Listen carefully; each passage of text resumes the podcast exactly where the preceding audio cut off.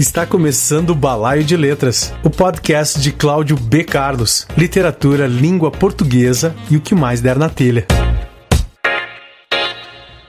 Estamos aqui, meu amigo Jack e eu.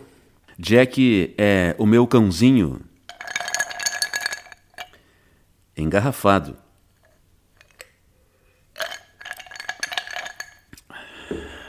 Se é que me entende. Balaio de Letras.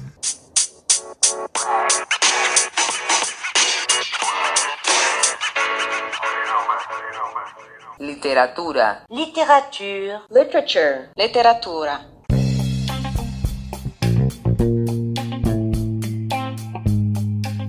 Começando o programa número 19. 20 de setembro de 2020.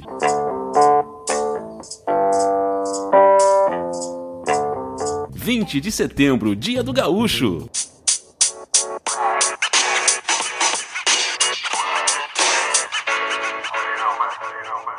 Sou Cláudio B. Carlos, poeta, contista e editor. Editor da editora Coralina e da Saraquá Edições. Falo de Cachoeira do Sul, Rio Grande do Sul. Seja bem-vindo. Venha.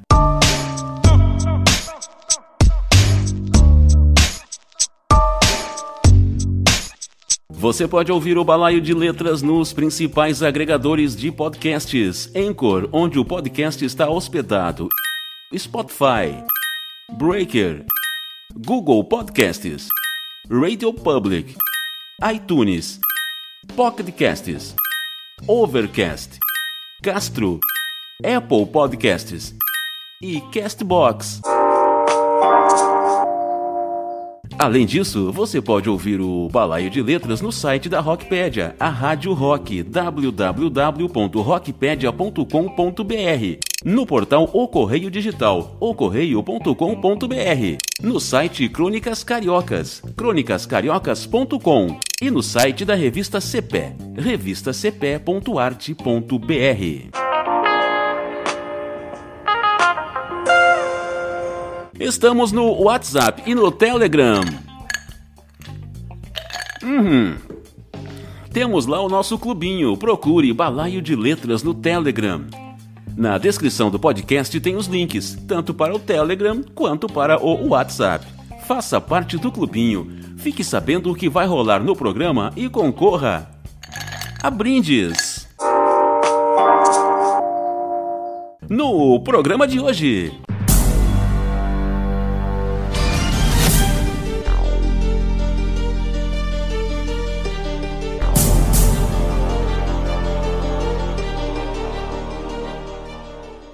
Os Contos de Bram Stoker. O convidado de hoje é o escritor Luiz Dil.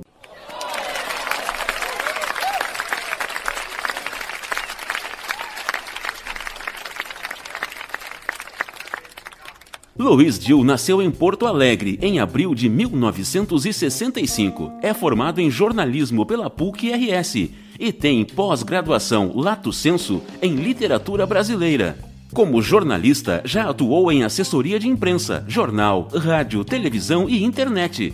Atualmente é produtor executivo da Rádio FM Cultura de Porto Alegre, onde reside. Como escritor, estreou em 1990 com a novela policial juvenil A Caverna dos Diamantes. São 60 livros publicados, além de participações em diversas coletâneas.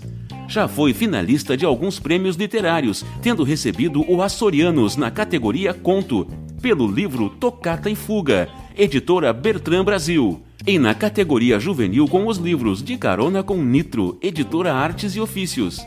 Decifrando Ângelo, editora Scipione. E Jubarte, editora do Brasil.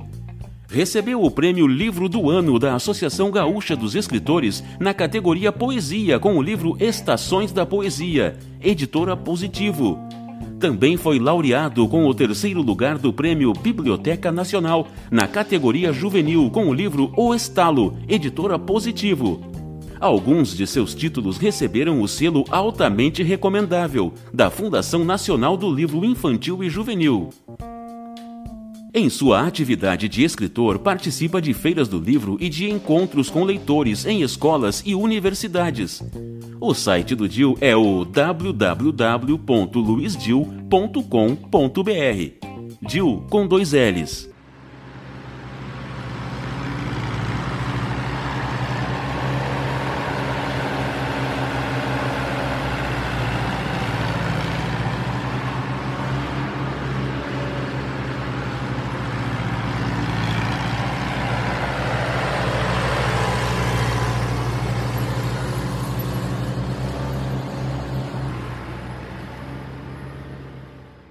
Bom, eu sou de Porto Alegre, nasci na safra de 1965 e desde pequeno sempre quis ser escritor. E para tanto eu tentava lá na minha infância inventar algumas histórias. E isso me acompanhou a, a vida toda. Né? No, no, momento ali do vestibular eu, eu tinha que escolher um curso e achei que jornalismo podia ser uma boa opção para quem sonhava em ser escritor. É, acho que me ajudou bastante, sem dúvida, não é? E aí iniciei também uma, uma carreira de jornalista, né? Mas eu costumo dizer sempre que eu sou escritor e jornalista, nessa ordem. Normalmente, quando uh, o pessoal se refere à minha pessoa, normalmente eles colocam jornalista e escritor, mas é o contrário, né? Nasceu primeiro o escritor, depois é que apareceu o jornalista. E bem, e o, o esse processo de tornar-se um escritor, eu acho que eu comecei a ter uma, uma, uma visão bem mais clara do, do que poderia ser, de como conquistar esse sonho ali pelos 15 anos mais ou menos. Quando eu vi que quanto mais eu lia, melhorzinho saíam as histórias que eu tentava, tentava escrever. Né? Então foi um, um, processo de aprendizado. Na época não, não tinha oficina literária como tem hoje, não tinha internet, é, era um outro mundo. Né? É, e bem, o primeiro livro saiu em 1990. Esse ano de 2020 eu estou completando, portanto, 30 anos de, de como profissional de literatura, como escritor profissional. Uh, costumo dizer que antes disso eu já era uh, escritor, mas um escritor informal. Né? A partir da primeira publicação, aí eu, eu passo a me considerar um autor de fato. E atualmente tenho 60 livros uh, publicados, muitos outros em casa, guardados, ainda em processo e muitos e muitos ainda para produzir. Na área do jornalismo, eu atuei em, diferentes veículos, e, mas eu estou há bastante tempo na Rádio FM Cultura de Porto Alegre, desde 89, uh, portanto, 31 anos lá, desde o início da, da, da emissora. Uh, eu, eu trabalho lá, comecei como redator de notícias, algo que talvez seja a chave para fazer esse link entre jornalismo e literatura. É, na, na, redação de notícias, especialmente para rádio, o, o, sujeito tem poucas linhas para contar uma história. Né? Acho que isso ajudou e acabou também. Uh, sinalizando o modo como eu, eu escrevo, né, de acordo com muitas pessoas, um modo bem conciso.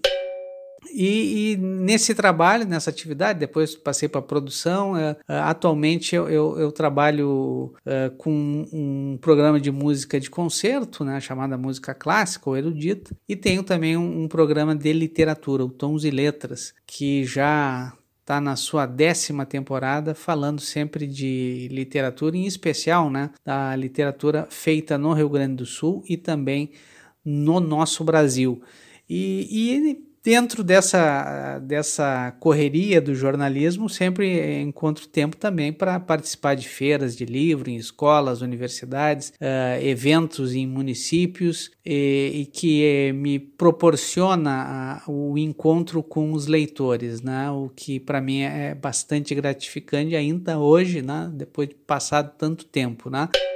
Eu acho que o que resume talvez a minha trajetória nesse tempo todo, eu acho que é o trabalho. Eu, as pessoas sempre me perguntam assim, ah, de onde tu tira inspiração e tal, né? Cláudio, eu não sei o que é inspiração, não faço a menor ideia. Eu até entendo a pergunta, mas uh, eh, para mim eu nem gosto dessa palavra inspiração, né? O que eu acho que o que me define é trabalho. É tu sentar, uh, pensar, pesquisar, estudar, uh, tentar jogar fora, começar de novo. E eu faço isso desde sempre, né? Sempre foi assim. Uh, então, é, é procurar é, sempre é, se manter Uh, alerta para o que está à nossa volta, sempre se manter conectado também com o presente e não esquecer de forma alguma os grandes autores do passado que têm sempre muito a, a nos ensinar. Eu acho que em linhas gerais, assim, de, resumidamente, eu acho que assim eu posso me apresentar. Um cara que acredita muito mais no trabalho do que na inspiração. Balaio de Letras. Produção e apresentação: Cláudio B. Carlos.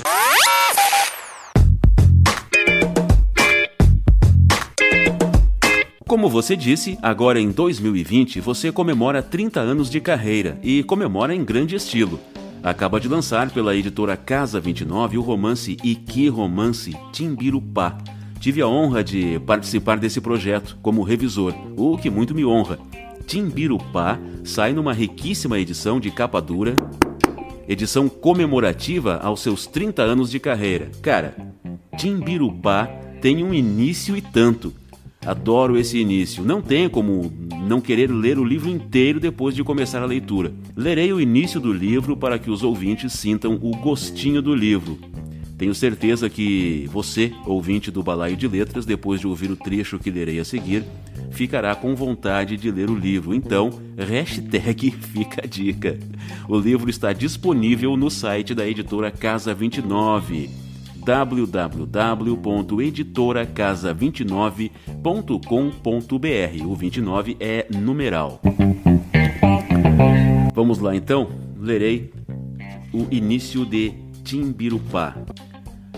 No 13 de outubro de 1930, dia anterior à catástrofe dantesca verificada em Timbirupá, o padre Agostino Guglieri apanhou seu mosquetão Mauser escorado na pia batismal e avançou pelo corredor entre os bancos da igreja.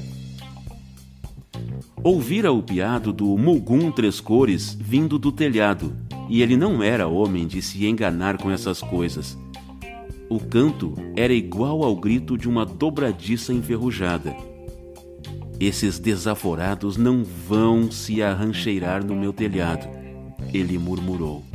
Jill, fale sobre esse início sensacional, por favor. Olha, Cláudio, início de livro, né? Eu acho que é sempre algo bem delicado que eh, os autores devem prestar bastante atenção. Eu, particularmente, eu sempre gosto de começar uma história com algo impactante, né? De preferência algo impactante, porque já tem que capturar o leitor ali logo de cara.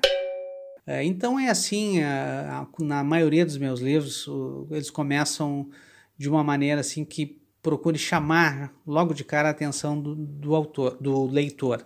E, e também, né, às vezes até numa história, num conto, eu acho que a gente tem que começar um, uma narrativa de maneira que o, o ouvinte, o leitor, fique atento, queira continuar te ouvindo, queira continuar te lendo. O Timbirupá é, é, inicia dessa forma, com uma cena eu acho que é bem é, forte e, e, sobretudo, tinha também o objetivo de, de qualificar, demonstrar o interior dos personagens que aparecem ali logo naquela uh, primeira cena, em especial o padre.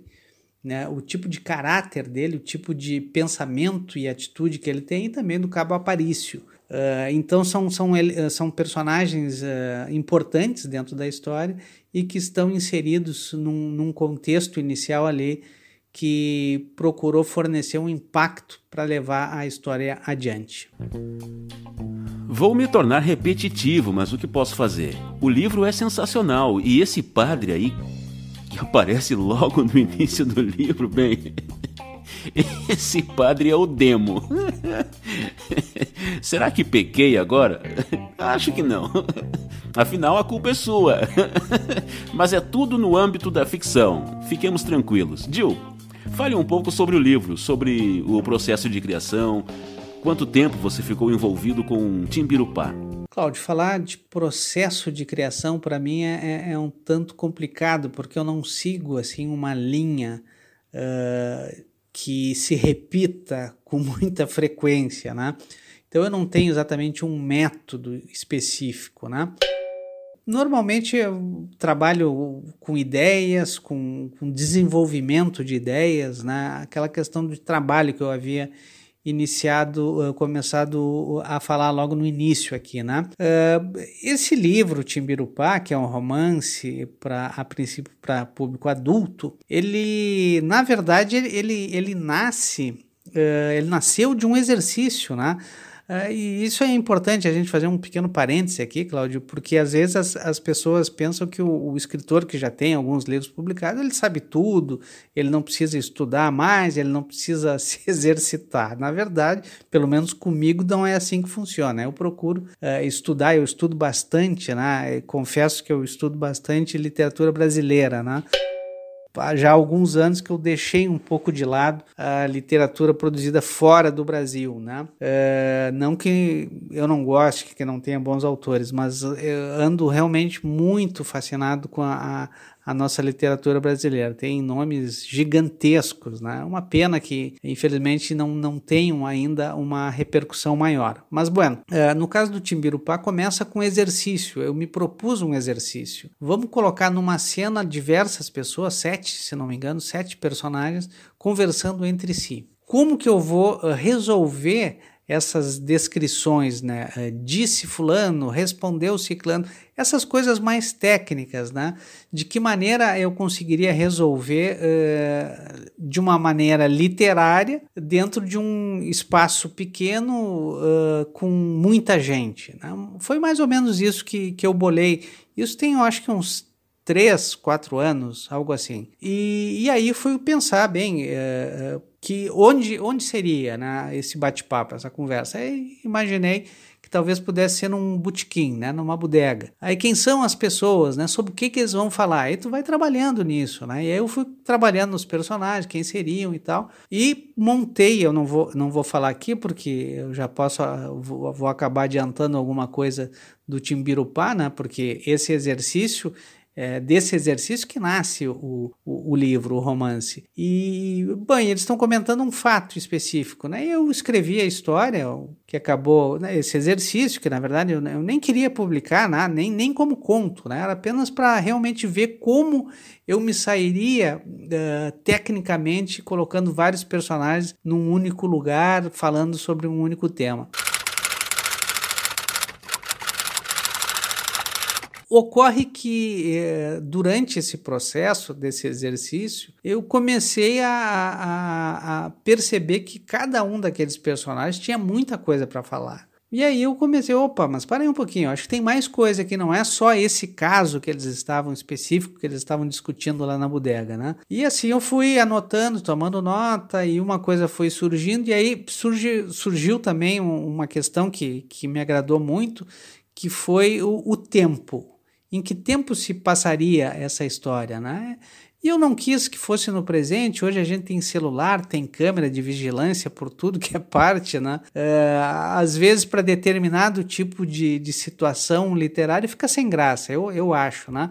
E eu resolvi transportar para o passado essa história. E aí uh, eu, eu acho que ganhou bastante a história uh, com, com a, a sua com seu deslocamento para 1930, né, Revolução de 1930. E aí isso aí gerou outros personagens, gerou, gerou outras circunstâncias que acabaram uh, levando ao, ao, nascimento do Timbirupá. Então, uh, foi, foi muito trabalhoso, evidente, né? compor todos esses personagens, é uma galeria grande de personagens. Uh, eu te diria que talvez três, quatro anos de trabalho, mais ou menos, no livro, né? até ele, ele no, no, ano passado, em 2019, quando eu, eu, cheguei a uma versão que eu considerei ideal, eu, eu contratei uma leitura crítica para que me apontasse ali uh, erros, uh, situações que pudessem ser modificadas. E, e, o livro ganhou mais uma versão em função disso. Então, o livro era um pouquinho diferente e em função dessa, dessa dessas sugestões que me foram dadas pelo Luiz Roberto Amabile, que é doutor em literatura, um cara é, super conceituado, eu modifiquei ainda uma última vez o livro até ele ficar com a cara que tem hoje, né? E aproveito para te dizer, não, não, não falei no início, uh, Cláudio, o, é, aqui o, no Balaio de Letras é, é, é furo jornalístico, né? É a primeira vez que eu estou falando a respeito do Timbirupá né, porque o livro seria lançado uh, no dia 4 de abril de, desse ano, 2020, e, mas aí já em março, comecinho de março, nós, eu e a minha esposa da, da editora Casa 29, a gente já resolveu cancelar, né, porque seria uma, uma irresponsabilidade reunir pessoas no mesmo ambiente, né, num, num momento que estava começando uh, a, a, pandemia, então ficou, ficou sem data, ainda está sem uma data... Uh, para o lançamento, né, um lançamento formal, e estamos começando agora a divulgar o livro lentamente, bem devagarinho, através do, do desse podcast do Balaio de Letras. E, mas enfim, é um livro que é, deu muito trabalho, também tem uma concepção gráfica uh, que, que foi muito pensada, muito detalhada, também Remetendo às publicações lá da década de 30, né, do, daquele famoso romance de 1930, que nos trouxe, né, que deixou para a literatura brasileira nomes tão gloriosos como Raquel de Queiroz, Janélio Machado, Érico Veríssimo, Graciliano Ramos, tanta gente boa. Né? E o livro Timbirupá, ele foi uma tentativa muito humilde da minha parte de homenagear esses esses grandes autores e esse grande período da, da, da história da literatura brasileira. Não, não por acaso eu enviei o original para o Luiz Bueno, que é um super uh, entendido da, do, de, dessa época literária aqui no Brasil, e ele leu o livro e realmente achou gostou bastante, inclusive aparece no, num pós-fácil aqui do Timbirupá os comentários que ele fez. Lerei aqui então o que Luiz Bueno escreveu sobre o livro e que está no pós-fácil de Timbirupá. Li seu livro com grande prazer. A sua fluência narrativa é admirável, assim como a capacidade de lidar com vários personagens e tramas ao mesmo tempo. Penso que você conseguiu reproduzir um pouco do espírito do romance de 30, sim, principalmente na exploração desse corpo coletivo sem um protagonista que roubasse a cena. Isso sem mencionar a capacidade de captar o clima da pequena cidade do interior, centrada naquele comércio que reúne as pessoas nas conversas. Os vários tipos, aos quais não faltou nem o imigrante, nem o comunista, nem o mendigo jogado na rua pelo fracasso amoroso, aliás, que belo personagem, se enredam e nos contam uma história ao mesmo tempo coletiva e de cada um, isso não é fácil de fazer. Em suma, parabéns pelo livro. Luiz Bueno, doutor em Teoria e História Literária pela Unicamp, professor de Literatura Brasileira na Universidade Federal do Paraná, vencedor do prêmio Biblioteca Nacional 2019 na categoria Romance com Paradeiro. Luiz Dill. Leia um trecho do livro, por favor. Bem, Cláudio, então eu vou ler um trecho que eu escolhi aqui especificamente da página 122, abertura do capítulo 26 de Timbirupá. Duas horas já de espera. O intendente de Timbirupá acendeu outro cigarro, exasperava-se. Aproximou-se da funcionária de verde. De fato, era bonita, ele reparou. Mocinha, por caridade, Eusébio Aragão choramingou. São horas já, tenha paciência. Ela procurou sorrir. O senhor me desculpe, o presidente segue em reunião. Mas o que é que tanto fala esse homem? Sinto muito, senhor. Avisou quem eu sou? Que tenho reunião marcada? Sim, senhor, avisei. A agenda do presidente hoje está muito concorrida. Não posso fazer nada. Foge do meu alcance. Eusébio Aragão voltou à poltrona, a cada minuto mais e mais desconfortável. Isso é uma indignidade, pensou e começou a colecionar hipóteses que tivessem levado o presidente a tratá-lo daquela maneira. Na eleição passada, ele fora tão solícito, o recebera com abraços e salamaleques, pedira votos, prometer auxílios ao frondoso município.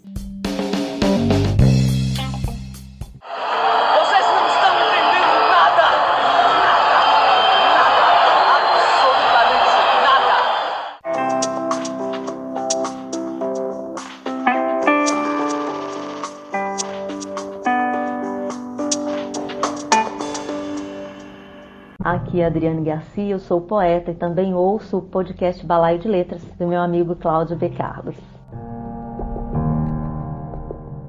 Por que, que você está assim? Você tem tudo. Críticas e julgamentos não ajudam quem já não está bem. Piora o sentimento de culpa. O melhor a fazer é escutar, com empatia, deixar que fale o que sente, sem interromper, ou simplesmente ficar ao lado, disponível. Se a gente conversar sobre isso, é possível pedir ajuda. Falar pode mudar. Setembro Amarelo, mês de prevenção do suicídio. Uma parceria Rádio Senado. Balaio de Letras Oferecimento Saraquá Edições Estúdio Editorial Cuida do seu livro em todas as etapas de produção com profissionais especializados. Acesse saraquaedições.com Coronavírus. Informe-se para ficar bem. Comércios e empresas estão voltando a funcionar aos poucos. Que cuidados devo tomar? Quem vai esclarecer isso para a gente é o médico do Senado, doutor Ivan Pena. Em primeiro lugar, uso constante de máscaras sempre que se sair de casa. Em segundo lugar, higienização frequente das mãos. Em terceiro lugar, evitar contatos e interações desnecessárias. Sempre que houver necessidade de conversa, respeitar a distância mínima de um metro entre os interlocutores. Em quarto lugar, quando a gente fala de comércio, é muito importante minimizar o tempo dentro de lojas e o contato com as pessoas. Então é importante que a pessoa já tenha decidido o que ela quer comprar. Uma parceria Rádio Senado.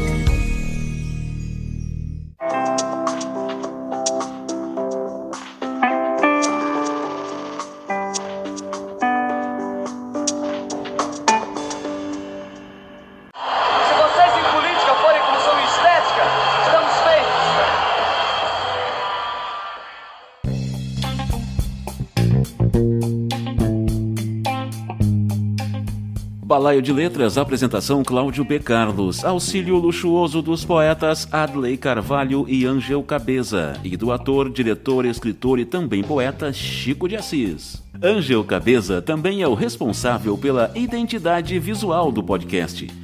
Frante Longuinho é o editor de vídeos. Quando vídeos precisamos, Luciano Cardoso, da Lab Propaganda, é o responsável pela roupagem do podcast. Os Contos de Bram Stoker. Reconhecido como um dos maiores mestres do terror da literatura mundial, Bram Stoker produziu textos dos mais variados gêneros. Em Contos Estranhos, editora Nova Fronteira, 168 páginas, 29,90, com tradução de Alexandre Barbosa de Souza, estão contempladas nove de suas melhores histórias curtas, entre as quais a famosa O Hóspede de Drácula.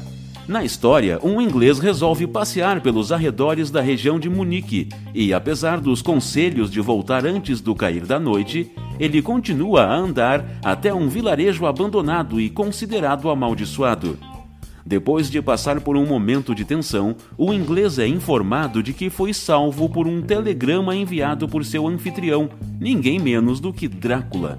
Com enredos tão distintos quanto surpreendentes, os contos que compõem a antologia, publicada pela viúva Florence Stoker em 1914, dois anos após a morte do escritor, são, ao mesmo tempo, uma prova da genialidade do autor e uma nova porta de entrada para os leitores, que já conhecem a história do vampiro mais ilustre da literatura.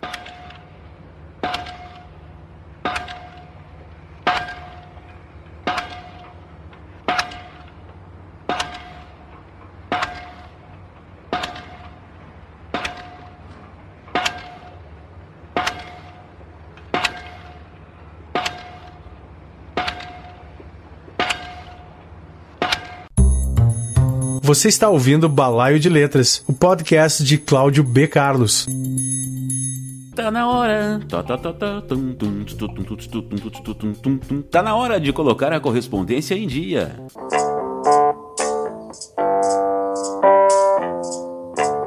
Mensagem de Adley Carvalho sobre o programa 14.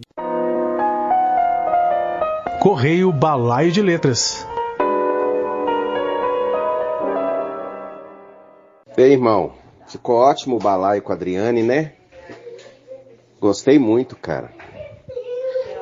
Ela é uma simpaticíssima pessoa. e o programa, cara, já cai no, no comum, né? Falar da qualidade do programa, como que tá bom, como que tá grandioso. Um projeto muito legal. Eu me sinto assim muito feliz assim de, de poder de alguma forma contribuir, né, participar. Você cita meu nome lá como auxílio luxuoso, mas eu não faço praticamente nada pro programa, mas vira e mexe você me coloca lá em alguma leitura, alguma coisa, põe a propaganda do meu livro e nossa, cara, eu não, não sei como te agradecer por isso. Mas assim, ficou lindo, ficou ótimo. Tá, tô muito feliz. Por ser Adriane Garcia, que é uma amiga, e por ser o seu programa, que é um irmão.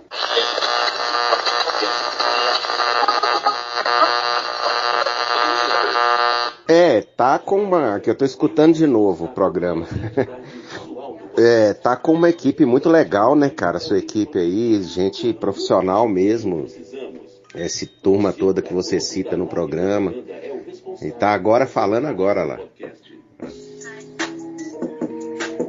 E, e assim, é por isso a qualidade altíssima né, do, do podcast. Muito bom, viu?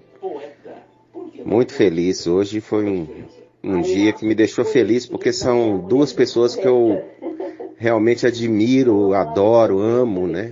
Você e a Adriane. Então, muito bom, tá? Grande abraço.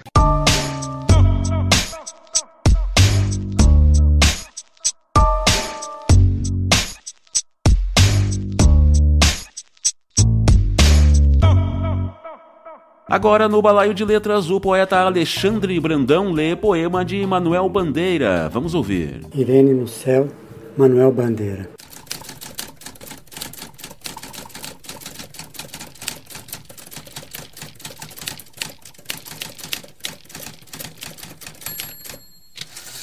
Irene preta, Irene boa, Irene sempre de bom humor. Imagine Irene entrando no céu. Licença, meu branco e São Pedro Bonachão. Entra, Irene. Você não precisa pedir licença. O convidado de hoje é o escritor Luiz Dil, que está comemorando 30 anos de carreira e lançando pela editora Casa 29 seu excelente romance Timbirupá. Dil, e os projetos em andamento? Cláudio, projetos em andamento. Eu, eu te confesso que eu tenho assim um, um certo temor de falar de, de, projetos em andamento, porque parece que se eu começo a falar sobre algo que não está pronto, finalizado, o meu medo é que ele desande, né? Então, não gosto de falar muito sobre o que está em andamento, mas, uh, mas vamos lá, né? Uh, nesse período agora, especificamente de, dessa pandemia, uh, eu acabei ficando em casa, como muita gente, né, que pôde, e tenho trabalhado de casa, né, para FM Cultura uh, de casa. Então, uh, isso acabou me dando um tempo a mais, né, porque eliminou o meu deslocamento aqui por dentro de Porto Alegre, né. Então, praticamente uma hora para ir, uma hora para voltar. Então, quase duas horas que eu ganhei, digamos assim, para poder ler, para poder pesquisar, estudar e também escrever. Né? Então, nesse período, eu consegui finalizar um projeto, é, uma novela, que ainda, claro, a primeira versão, né, aquele rascunho inicial, né, não é nada que vá sair em breve, ainda vai passar por muitas versões até que esteja pronto. E estou finalizando agora por, por esses dias uh, uma novela também essa para em tese para público juvenil, né, que é justamente sobre o, esse momento que a gente vive, né, sobre a pandemia do novo coronavírus. Então são dois projetos que eu estou uh, finalizando, né, um já finalizado para público adulto e esse para o público juvenil ainda em andamento, mas já no, nos seus últimos momentos, assim, e, e que claro ainda precisam, né, de, de um, um trabalho, um retrabalho ainda pela frente, né, mas mas no, no momento é isso. Uh, afora, é claro, uh, as minhas leituras e as minhas pesquisas. Jill, indique um livro ou um autor contemporâneo, de preferência. Cláudio, indicar um livro ou um autor, né? isso é sempre um tanto difícil, porque um só é, é a questão, né? Mas eu vou, vou tentar me manter uh, nessa, nessa ideia, nesse conceito de citar um autor. Eu, eu escolhi um autor que eu li gaúcho, tá? Que eu li recentemente, que eu já havia lido outros livros dele e que eu acho um grande autor gaúcho que está um tanto esquecido, né? Eu estou falando do Reinaldo Moura. Eu li há pouco, né, há poucas semanas, o Romance no Rio Grande, que uma edição bem antiga que eu tenho aqui da editora Globo, né, uma capa super, uma ilustração super bonita e um livro lá de 1958, essa edição que eu tenho, né? E é um, é um autor que ele ele consegue com muita maestria mesclar a uh, história com um tempero policial junto a, a, a um a, a, uma narrativa uh, densa, uma narrativa que explora bastante a intimidade dos personagens, né? É, então tem é, é um pouco policial e filosófica as histórias né, do, do Reinaldo Moura. E, e, nesse livro aqui, O Romance do Rio Grande, é isso, né? Um sujeito que vai. Acontece algo muito grave em Porto Alegre e ele resolve ir para a casa do irmão, para a estância do irmão no interior, e lá ele conhece uma mulher que é uma coisa, ele acha que é uma coisa, é outra, e acontece outro fato uh, terrível. E então é, ele prende, ele consegue prender a atenção do, do, do leitor né, o tempo todo. Né? Inclusive, o Érico Veríssimo, né, o grande Érico Veríssimo, elogiava bastante essa característica do Reinaldo Moura. Então, é um cara que uh, sumiu, assim, é, eu acho que os livros deles estão aí, a gente encontra em sebos, né? A editora Movimento aqui de Porto Alegre, ali no final dos anos 90, começo dos anos 2000, relançou algum material do, do Reinaldo Moura, eu acho que vale a pena pesquisar, é um grande autor gaúcho que a gente deve conhecer. Reinaldo Moura, anotado aqui. Valeu pela dica. Dil, fale sobre a editora Casa 29, que é sua. Cláudio, a Casa 29, né? Editora Casa 29. Esse é um projeto uh, muito antigo, né? Uh, Muitos dos meus livros, aliás, vou fazer é, é, esse destaque aqui, como o Timbirupá, como tantos outros, são histórias que surgem primeiro como uma ideia há muitos anos e só depois de algum tempo é que elas vão se tornar realidade. Né? Uh, com a editora Casa 29 foi mais ou menos assim. Ocorre que, claro, acho que todo escritor imagina em publicar os seus livros, né? abrir uma editora, publicar outros autores, etc.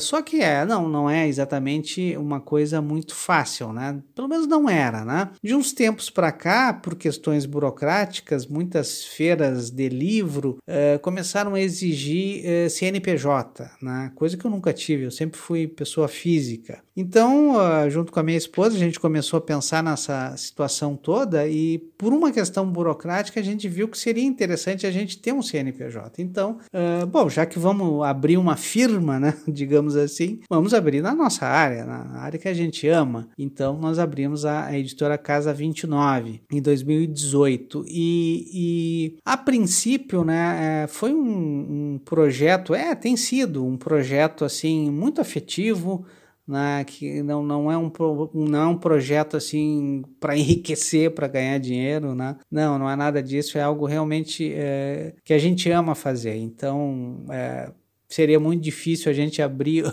um outro negócio que não fosse ligado à literatura. Eh, por enquanto, a gente tem lançado livros de minha autoria. Né? O Timbirupá, agora, em algum momento, ele vai, vai, ser, vai ter um lançamento formal, uh, uh, porque a gente é um experimento, a gente tem tá vendo ainda, tá tateando, vendo como é que uh, os livros uh, se saem, né? Uh, a, a, gente se cerca, tu sabes bem disso, Cláudia, a gente se cerca de profissionais da melhor categoria, né? Que cria um conselho editorial para cada publicação, né?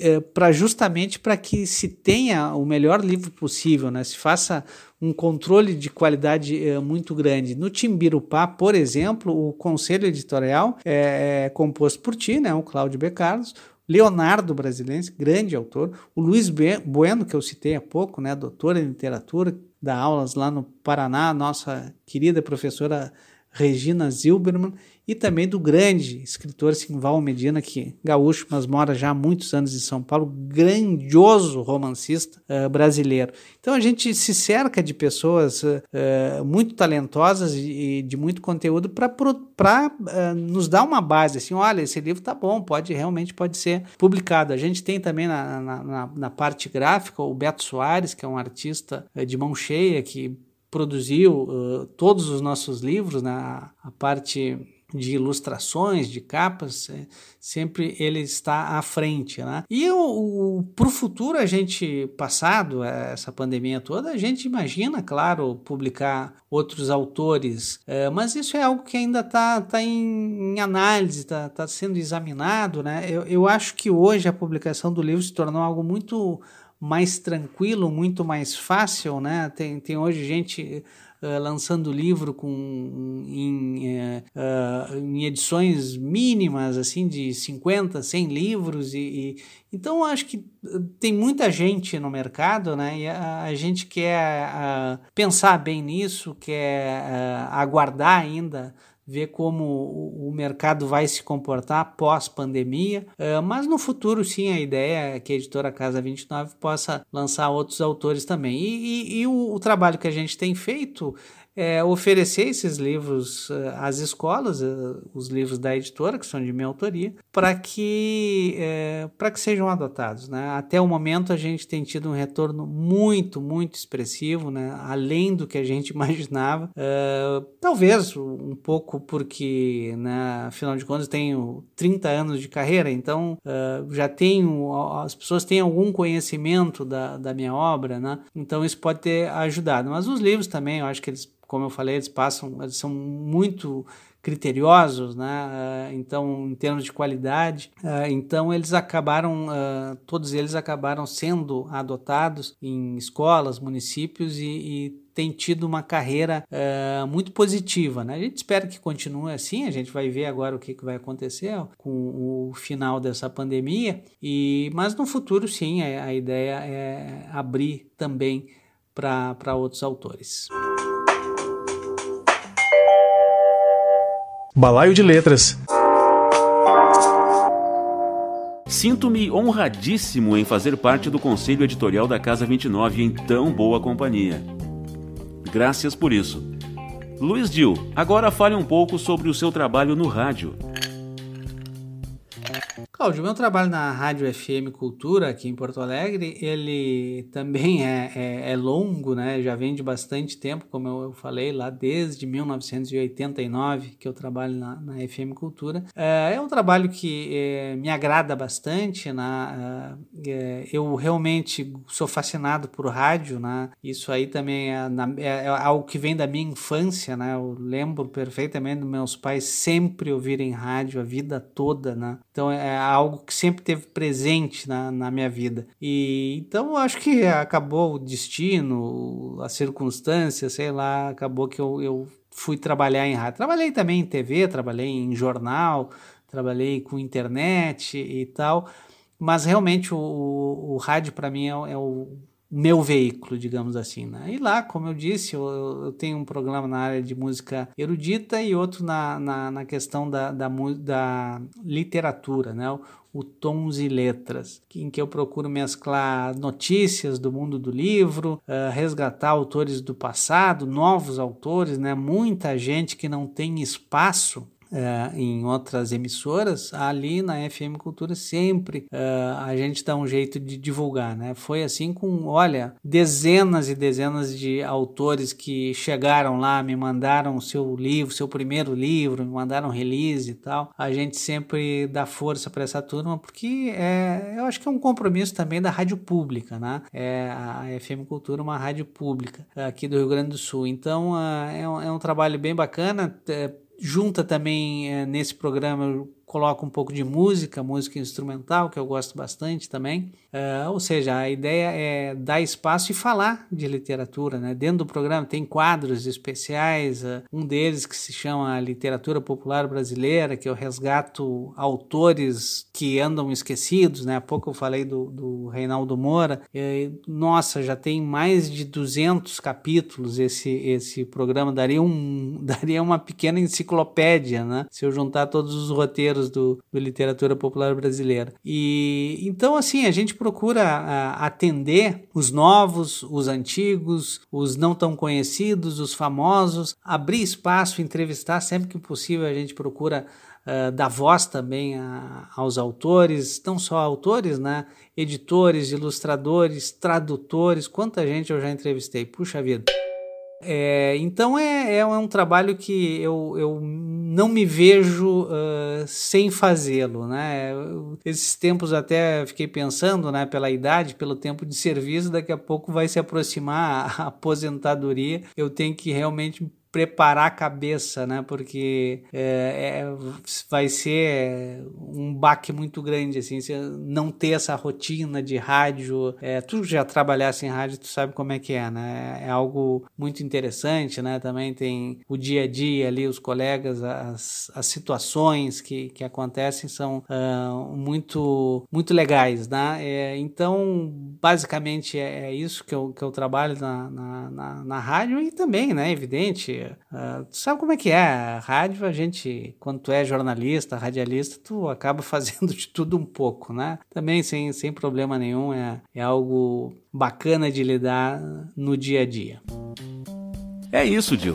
Por isso faço o balaio com essa pegada de rádio. O balaio é um programa de rádio na internet. Aqui eu uno duas paixões: a comunicação no rádio e a literatura.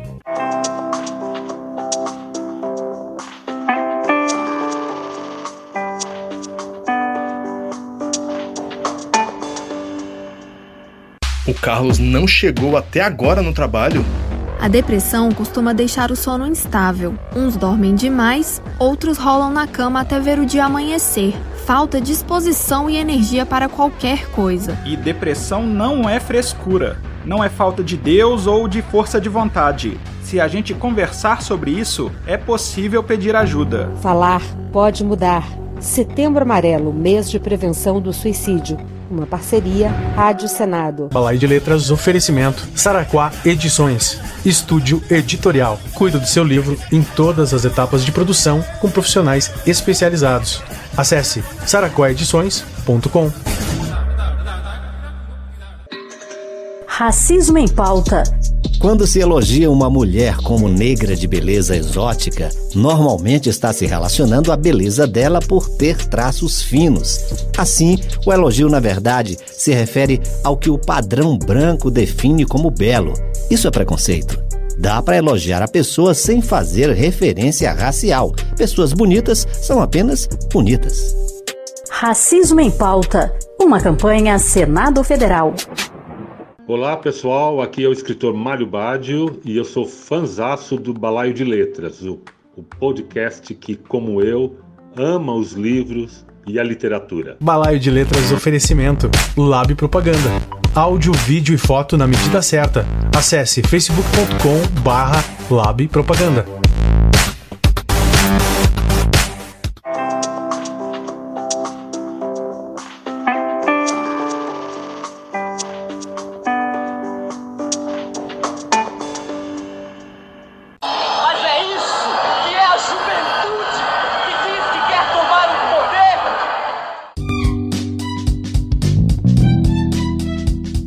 Sou o Cláudio B. Carlos, o host aqui do podcast Balaio de Letras, o gerente da bocada, o diretor do hospício.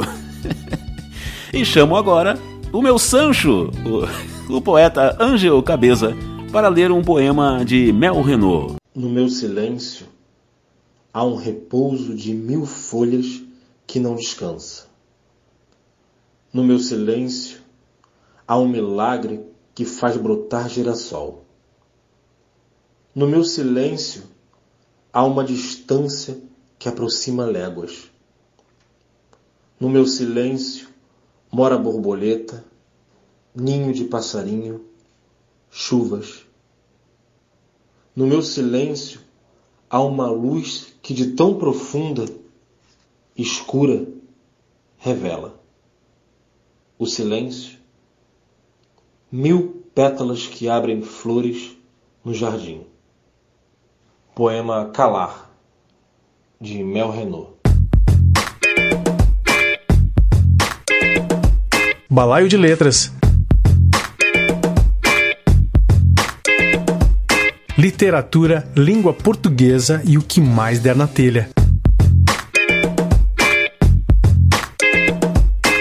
Palavra do dia: Périplo. Navegação em torno de um mar, um continente ou das costas marítimas de um país. Relato de uma viagem dessas. Longa viagem. Faremos um périplo pelo norte da África. Périplo. Palavra do dia: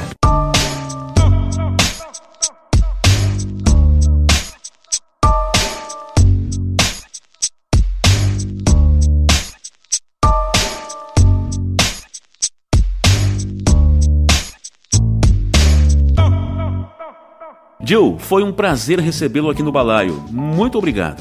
Cláudio, então chegamos ao fim desse teu podcast aqui no Balaio de Letras. Gostei bastante de, de dividir um pouquinho da minha trajetória, da minha experiência com os ouvintes e contigo. É, a gente tem feito uma parceria super bacana né, na, na, área da literatura. E a área da literatura aliás é, um, um, um, setor assim que acho que aproxima muito as pessoas né, do lado de cá do lado de lá. É, gente que mora no interior do estado, em outros estados, é, a gente acaba fazendo uma espécie de rede, né? uma comunidade que é, que é bem bacana, um divulga o outro, se ajuda e a gente vai se conhecendo e conhecendo a dimensão do nosso país. Então, gostei bastante de, de, de participar do, do Balaio de Letras, uh, tenho curtido bastante os outros programas, espero que tenha longa vida e que possa essas vozes todas possam chegar a muitos leitores para que a gente engrandeça ainda mais a nossa literatura brasileira.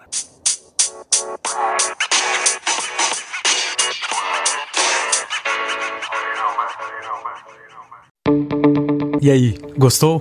Quer saber mais a respeito do nosso trabalho? Então acesse o blog balaiodeletras.blogspot.com. Seja bem-vindo.